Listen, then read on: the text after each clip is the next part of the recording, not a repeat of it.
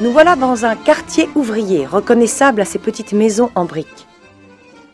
Chut, Roland Je vais en demander plus à Monsieur Fournis. Bonjour Félix, j'avais très envie de vous rencontrer car vous êtes conseiller municipal de Saint-Clair-sur-Epte depuis 1965. En plus, vous avez travaillé un quart de siècle à la papeterie. Je vois que vous avez apporté une photo aérienne de 1963 sur laquelle on voit le village de Saint-Clair-sur-Epte et au premier plan, la papeterie. Donc la papeterie est située au bord de la rivière Epte parce que pour faire du papier, il faut beaucoup d'eau, et notamment le papier qui était fabriqué dans cette entreprise qui était du papier pour faire de l'ondulé, nécessitait entre 25 et 30 litres d'eau par euh, kilo. L'eau est nécessaire pour euh, euh, travailler la fibre du papier. Les fibres se mêlent bien, et lorsque passe sur la toile des machines à papier, c'est gouttes, passer ensuite dans la sécherie, être un papier solide, etc. Et il y avait beaucoup d'ouvriers dans cette usine? Au début, euh, comme la production était assez variée, papier emballage, papier écriture, etc., il y avait beaucoup de monde parce qu'il y a du façonnage après. Donc il y avait des femmes et tout ça qui faisaient des, les mains, ils faisaient les ramettes, enfin tout, l'emballage, etc. Il y avait une imprimerie aussi. À cette époque-là, il y avait à peu près 200 personnes.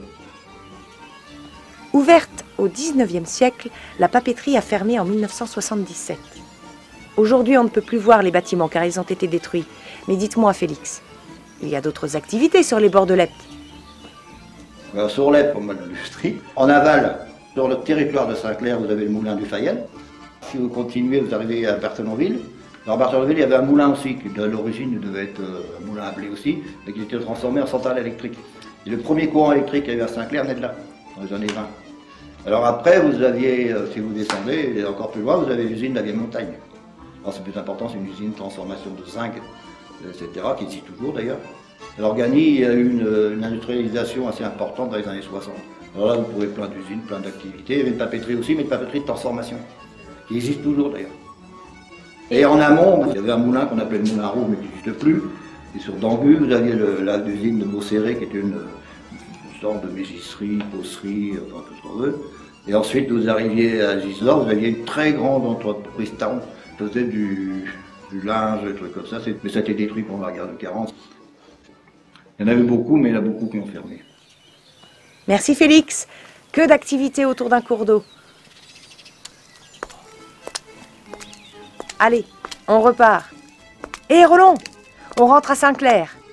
À droite sur la route principale.